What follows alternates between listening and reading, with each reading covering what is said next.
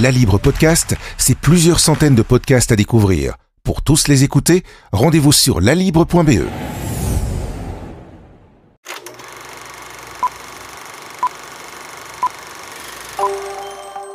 Bonjour à toutes et à tous et bienvenue, bon week-end. Ce sont dans les podcasts de la Libre euh, une petite pause que nous faisons Francis Van de Woestein et moi-même pour parler euh, de la semaine politique. Bonjour Francis. Bonjour Philippe, bonjour à toutes et à tous, bonjour. Alors, Parmi les, les, les, nouvelles politiques que nous avons de ces euh, derniers jours, Francis, il y a un sujet évidemment qui nous occupe depuis ouf, euh, plus d'un an maintenant, euh, c'est ce fameux coronavirus. Mais là, c'est pour des bonnes nouvelles ces dernières semaines. Les bonnes nouvelles s'enchaînent. Oui, en effet, la tendance, on la voit, elle, se confirme de semaine en semaine. Donc les chiffres sont vraiment très bien pour l'instant. Euh, le nombre de 500 personnes en soins intensifs a été dépassé, mais dans le bon sens, c'est-à-dire qu'il est tombé sous, sous les 500. Et donc voilà, c'est ce chiffre que le ministre de la Santé, Van, Frank Vandenbroek, a souvent érigé comme étant la, la, barre euh, en dessous de laquelle... C'était un peu le Graal pour, euh, pour pouvoir vivre plus à l'aise. Hein. Voilà, donc euh, on y est, euh, pipi pourra, merci à tous, je ne sais pas comment, quelle, quelle, formule il faut utiliser, mais donc voilà, les choses vont de mieux en mieux, et ça ne veut pas dire évidemment qu'on est, on est déjà sorti de, de, de, la pandémie, mais voilà, les choses vont mieux, et par ailleurs, les chiffres de la vaccination progressent, même s'il y a eu cette semaine une mauvaise nouvelle, disons, concernant le, le, Johnson, le vaccin Johnson Johnson qui doit être réservé aux plus de 40 ans. Mais voilà, globalement, on peut dire que les chiffres sont meilleurs. Le certificat euh, européen se, pro, se, se, se profile. tout doucement. Oui. oui, oui, On a aussi entendu euh, le ministre président de la région wallonne, euh, Elio Di Rupo, dire qu'il y aurait sans doute une disposition belge aussi. Donc là, euh, on est curieux de voir ce, qu'il, ce qui va se dérouler, puisqu'on sait très bien que le monde politique est partagé sur ce, sur ce sujet. Donc, donc, euh, mais donc globalement, voilà, je pense que avec les les beaux jours vont, vont revenir aussi. Donc, euh, il y a beaucoup d'espoir, je pense, dans le, le, retour à une vie normale. voilà, on dit depuis longtemps que la lumière est au bout du tunnel. On la voit un peu mieux maintenant. Oui, évidemment. Je sais qu'on a souvent dit ça et puis que parfois le, tunnel s'est assombri. Ou plutôt, on, s'est rendu compte qu'après le premier tunnel, il y avait un deuxième tunnel et puis un troisième, tunnel. Donc, euh, mais voilà, il semble quand même maintenant que les éléments soient plus positifs et les tendances se confirment euh, quasiment dans le monde entier, même si on voit bien que certains, euh, certaines régions du globe, évidemment, continuent à, à souffrir pas mal, hein, le, le sous-continent indien et d'autres d'autres régions. Donc euh, voilà.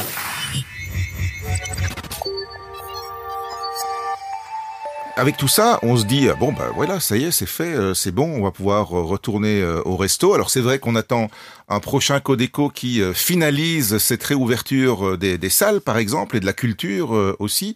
sauf que le Codeco qu'on attendait cette semaine sur ce sujet est reporté au 4 juin et que l'Oreca est, est, furieux parce que parce que ça va leur laisser très peu de jours pour réagir. Oui, mais honnêtement, je comprends l'impatience de, de, ce monde qui, qui n'arrêtent pas d'attendre depuis un an. Donc, euh, ils ont pu rouvrir les, les terrasses. Euh, vous vous souvenez, on en a parlé à, à. Avec une météo qui n'était pas vraiment pas avec eux. Oui, enfin ça, il faut bien reconnaître que ce n'est pas de la faute du gouvernement. C'est clair. Mais euh, les, les, informations sur euh, l'organisation des terrasses sont arrivées très tardivement. Et donc, encore ici, alors que le Codeco aurait dû être organisé le vendredi 28 mai, le, le gouvernement, enfin les, les responsables du Codeco ont décidé de le reporter euh, d'une semaine. Alors, l'excuse ou en tout cas le motif, c'est parce que on attend des précisions justement sur le certificat euh, sanitaire européen.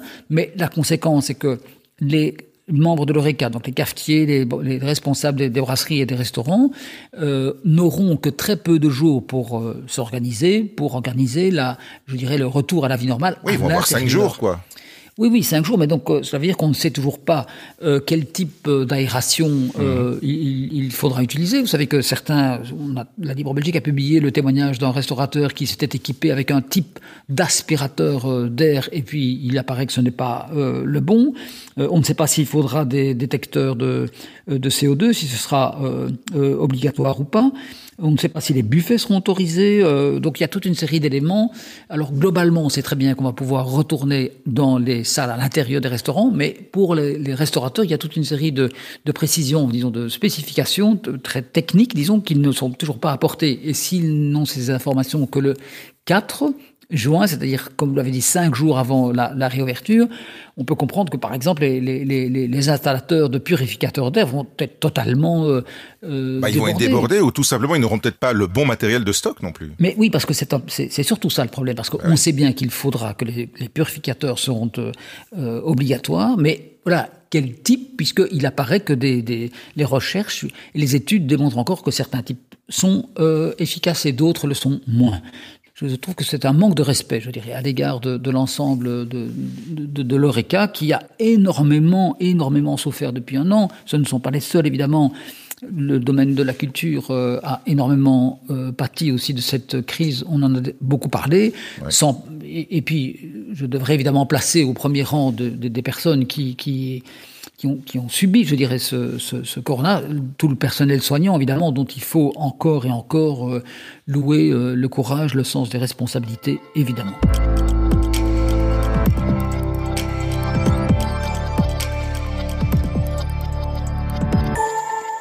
Alors il faut bien qu'on revienne aussi sur euh, une autre affaire qui secoue euh, le pays depuis euh, une bonne semaine euh, maintenant, c'est l'affaire Konings, hein, ce, ce, militaire qui s'est servi à la caserne de quelques armes bien puissantes, avec le but de commettre éventuellement un attentat contre une mosquée dans le Limbourg et de s'en prendre au virologue Mark Van Ranst aussi.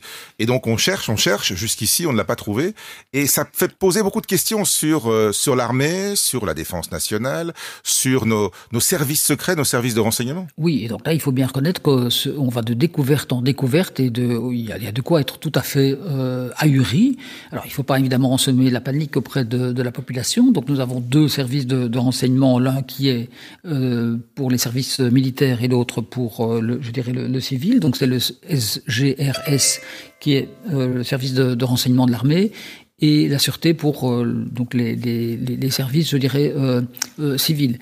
Et euh, nous avons par ailleurs donc, ce qu'on appelle l'OCAM, qui est euh, l'organisme de coordination pour l'analyse de la menace. Et cet OCAM avait euh, signalé il y a déjà plusieurs mois l'existence de toute une série de militaires dont la radicalisation était inquiétante. Et parmi ce rapport figurait Jürgen Konings, qui a donc été signalé il y a déjà plusieurs mois. Et le mois de février, je crois, le 17 février dernier, l'OCAM a précisé que le, la radicalisation de Jürgen Konings, Konings non seulement se confirmait et s'aggravait, et donc euh, la menace était devenue la menace s'est passée préciser, en tout cas, voilà, extrêmement potentielle et, violent, mmh. elle est passée à une menace grave, possible et vraisemblable.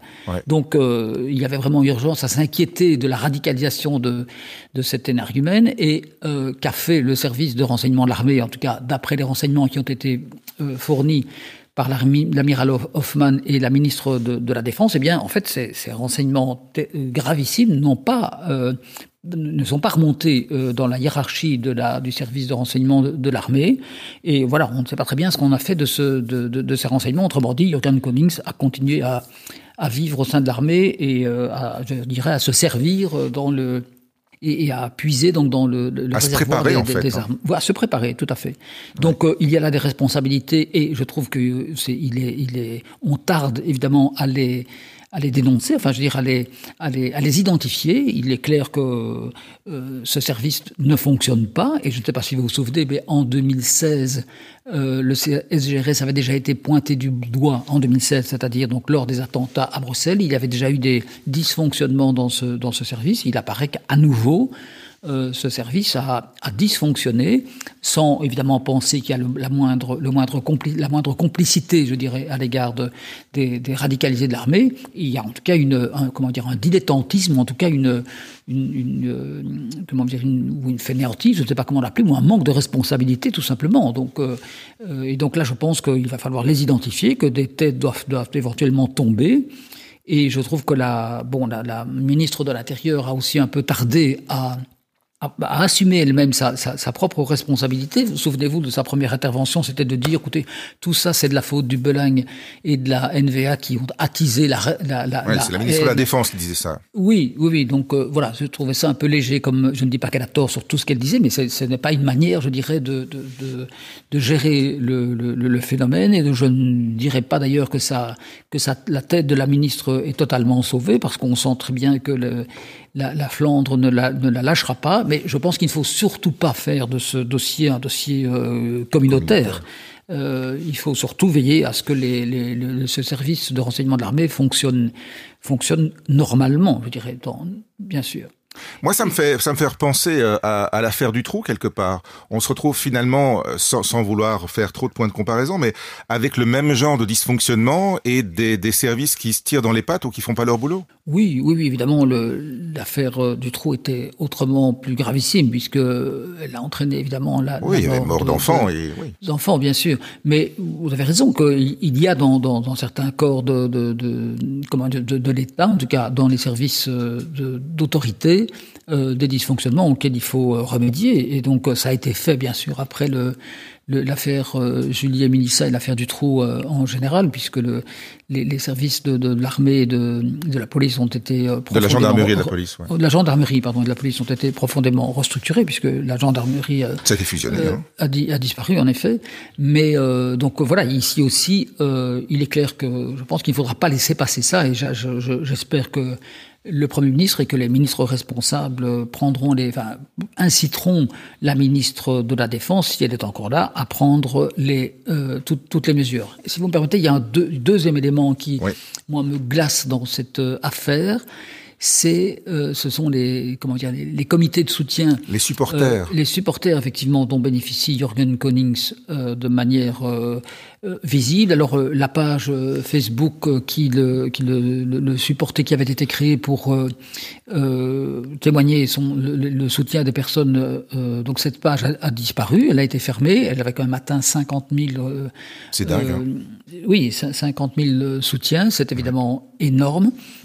Alors, il ne faut pas dire que euh, toutes ces personnes partagent nécessairement toutes les idées d'extrême droite de, euh, de Jürgen Konings, pardon, parce que lui, il est vraiment dangereux, mais je peux penser qu'il y a parmi ces, gens, des, personnes qui sont voilà, contre le port du masque pour un retour à la liberté, donc qui considèrent que ce sont un peu, c'est un peu la mouvance complotiste. C'est un gros melting pot en fait. Voilà, exactement, exactement. Et euh, c'est un gros melting pot, et donc, enfin, de toute façon, ce, ce sont des, des, des, des, thèses tout à fait euh, euh, dangereuses et, extrémistes, mais je voulais simplement dire qu'elles ne sont pas toutes ne sont pas nécessairement des, des, ne partagent pas nécessairement le, les, les, les, idées radicalisées d'extrême droite de Jürgen Konings. Mais voilà, il n'empêche que 50 000 personnes, c'est quand même et c'est quand même beaucoup. Et on a remarqué que dans ces soutiens, il y avait aussi des des, des, des personnes, des, francophones, hein, y compris une c'est bien la preuve que c'est pas une affaire communautaire. Non, non, non, tout à fait, tout à fait. Il y a une, un, une conseillère communale de Hatt, je pense, hein, qui, dans des termes choisis, a déclaré son soutien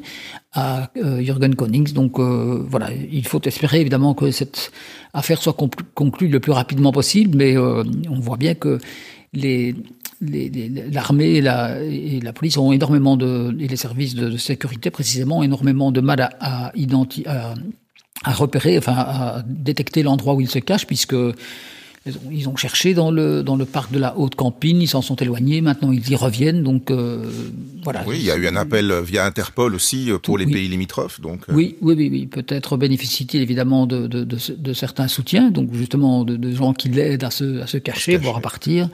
Mais voilà, c'est quand même très très inquiétant puisqu'il faut rappeler qu'il est lourdement armé et qu'il a toujours dit qu'il avait l'intention de, de, de, de, comment dire, viser entre guillemets soit certains virologues, soit euh, l'appareil de l'État. Donc euh, on n'en est pas à la à la marche sur le sur le Capitole évidemment, mais voilà, on sait très bien qu'un individu isolé peut aussi faire du dégât. Donc euh, il ne faut pas, pas prendre ça à la légère. Il faut pas non non mais enfin il faut pas non plus répandre la terreur, mais comme vous le dites, il ne faut pas prendre ça à la légère non plus. Merci Francis. Bon week-end. Merci Philippe. Merci. À la semaine prochaine. Merci. Au revoir Philippe. Merci à tous et à toutes.